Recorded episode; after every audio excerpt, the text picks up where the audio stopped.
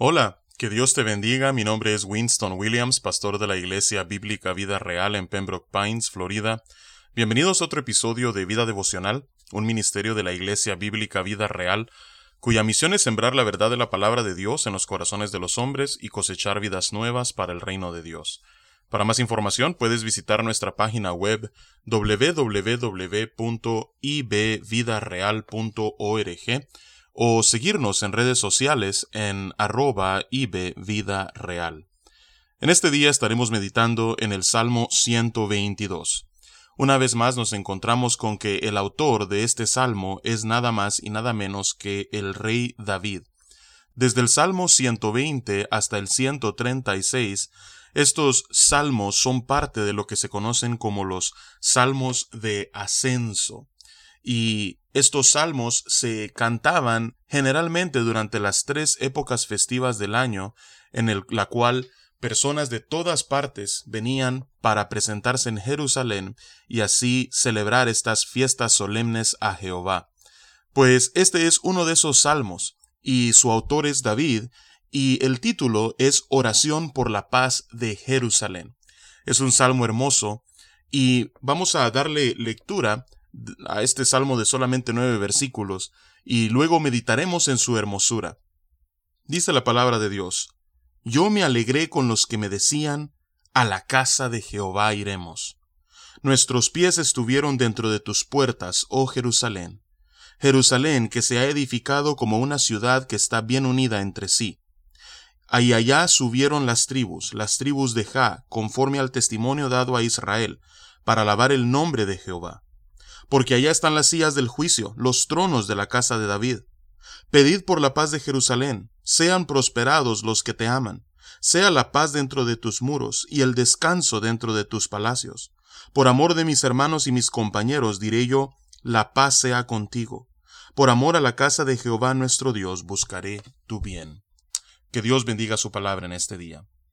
Vemos entonces, en primer lugar, que en el corazón de David había una gran alegría, no solamente porque ahora el tabernáculo estaba en Jerusalén y el arca del pacto dentro de él, sino que a él le alegraba su corazón y se alegraba con todos los que le decían, a la casa de Jehová iremos, una referencia al tabernáculo, esa tienda de campaña en la cual la presencia manifiesta de Dios se revelaba al pueblo, un lugar donde Dios habitaba en medio de sus escogidos. Así es que cuando David escuchaba a otros decir que venían a la casa de Jehová para alabar, su corazón se llenaba de gozo, su corazón se llenaba de alegría. Yo te pregunto en este día, cuando tú escuchas a otros decir, vamos a congregarnos el domingo para alabar a Dios, para adorar a Dios, ¿se alegra tu corazón?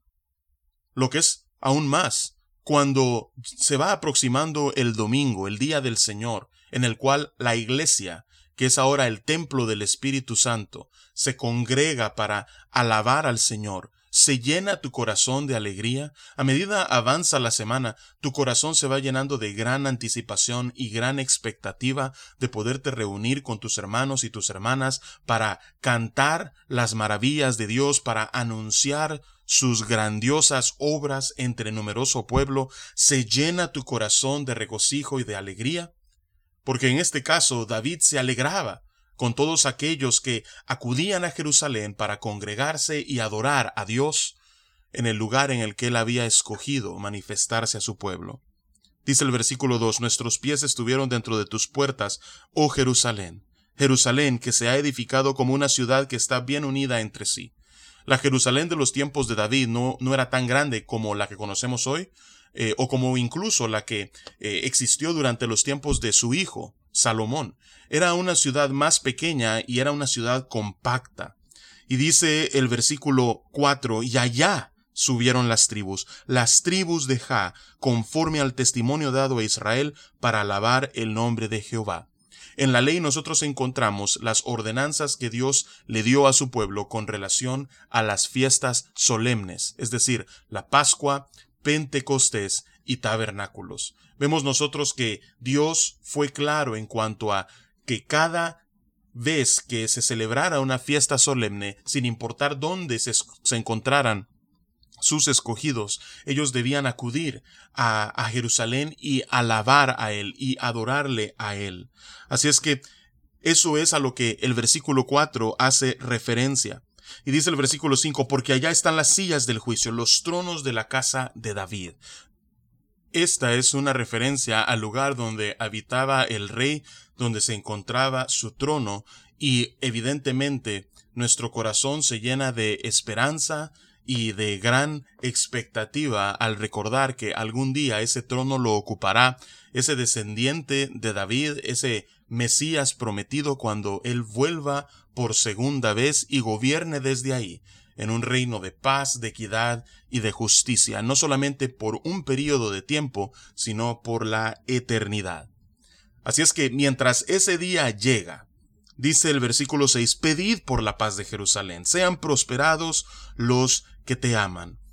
Nosotros debemos de orar constantemente y pedir por la paz de Jerusalén, por ese lugar que será el trono de Jesús. Dice, sea la paz dentro de tus muros y el descanso dentro de tus palacios. Ese descanso, esa paz, no la viviremos en su plenitud hasta que Cristo Jesús haya regresado, haya derrotado a sus enemigos, como dice la palabra de Dios, los haya puesto por estrado de sus pies y cada uno de nosotros, que somos parte de su pueblo, reinemos juntamente con él. Hasta en ese momento nosotros no veremos la paz, la prosperidad y el descanso que tanto anhela y por el cual pide David en estos versículos.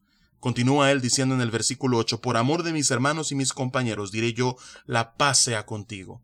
Por amor de todos aquellos que dicen, vamos a alabar a la casa de Jehová, por amor de todos aquellos que son parte del pueblo escogido de Dios, por amor de todos aquellos que aman a Jerusalén, que aman a Dios, por amor a todos ellos, mi oración por este lugar siempre será su paz.